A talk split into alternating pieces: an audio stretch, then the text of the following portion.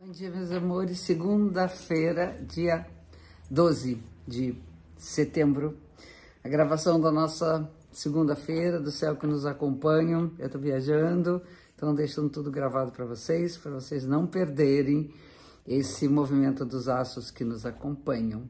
Então, começando a semana, como sempre, com a lua que está sendo cheia. A lua foi cheia no sábado, dia 10 de setembro, e nós vamos passar a semana com essa energia de lua plena. Né? Sempre tem uma vibração muito positiva quando se fala de uma lua cheia, aquela lua linda, a noite fica toda iluminada. Isso para os antigos era extremamente importante, quando não havia luz, luz elétrica, quando né, se guiavam né, pela, pelas estrelas e a noite de lua cheia era a noite que tinha bastante iluminação, que eles podiam andar tranquilos pela escuridão que deixa de ser.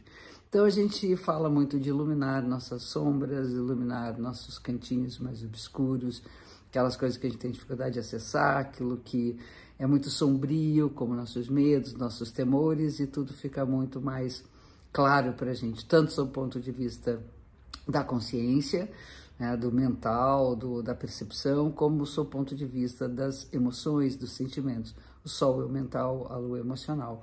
E eles se colocam né, num par complementar. E essa complementariedade, falando de luz e sombra, a iluminação dos dois polos, nós temos o Sol no signo de Virgem, que é um signo de terra, falando da realidade, da organização, da praticidade, do ver para crer, e o outro lado, a Lua com no signo de Peixes, que é o signo ligado à água, que é a intuição, sensibilidade, a espiritualidade. Então, é muito importante que, por exemplo, do ponto de vista espiritual, que a gente tenha crítica, que a gente não acredite em qualquer coisa. E do ponto de vista da racionalidade, a gente imaginar que tem mais coisa entre o céu e, terra, e a terra do que diz a van filosofia. Então, nós temos que ter um, um equilíbrio entre dois polos. Nem somente aquilo que eu vejo é realidade, nem somente aquilo que eu não vejo é também realidade. A realidade está exatamente na complementação desses dois polos, usando a intuição como forma de trazer isso para aplicação prática. Não adianta nada ter uma intuição que não serve para nada. Eu acho que a intuição é importante para que a gente resolva as questões, para que a gente aplique isso no nosso dia a dia.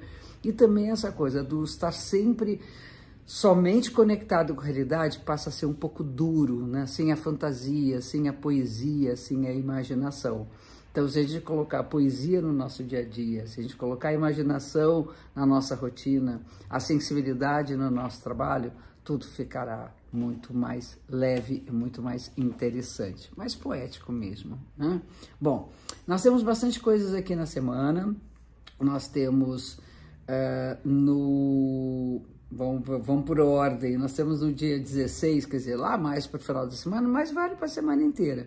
Um aspecto tenso de Vênus com Marte, é uma quadratura entre os dois, então é coisa o feminino e o masculino em tensão, e aí é importante não vencer nenhum dos valores, é você conseguir conciliar a afetividade, a ponderação, a, a equação do equilíbrio com as lutas, com aquilo que você quer conquistar, com seu próprio espaço, respeitar o espaço do outro, ser respeitado e ao mesmo tempo se apropriar do que é seu e dar lugar para o outro se apropriar do que é dele, né? Pode haver também uma instabilidade nas nossas relações, variar muito nossos sentimentos. Tem momentos que a gente quer jogar tudo pro alto, tem momentos que a gente desacredita no, no amor e enche o saco, e tem outras horas que a gente está apaixonado e é um pouco fogo de palha. Dona me dizia que essa tensão entre Vênus e Marte é o fogo de palha e a gente tem que saber alimentar esse fogo de maneira a manter o calor das emoções, do amor e da sexualidade. E também, mais ou menos nessa mesma época do final da semana, mais valendo para a semana inteira, vai ficar mais forte, né? Para lá pelo dia 16, 15, 16, o Sol faz uma oposição com o Netuno. Mais uma vez, é muito importante a gente pensar na, na, na questão da espiritualidade da nossa vida, na nossa vida nas questões da nossa alma, né, nas nossas terapias, nas nossas psicoterapias, aquilo que nós precisamos conhecer de nós, que é parte é, de algo imaterial, né? Então a gente imaginar que o material ele tem um grande valor e que a gente não pode se perder nos nossos devaneios, nas nossas falsas ilusões. Então a tendência também é a gente é, se frustrar com expectativas que não são, né, na verdade, viáveis. Mais uma vez, está muito claro aqui para mim que a semana é o equilíbrio entre expectativa e realidade, fantasia e objetividade.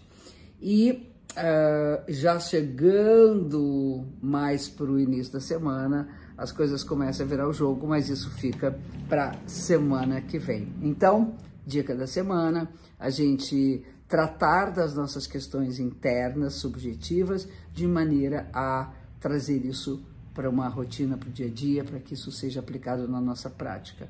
E que a nossa rotina, e o nosso dia a dia, que o nosso trabalho seja um pouco mais poético. É isso. Fica um beijo gigante para vocês. Tenham uma ótima semana e até a próxima.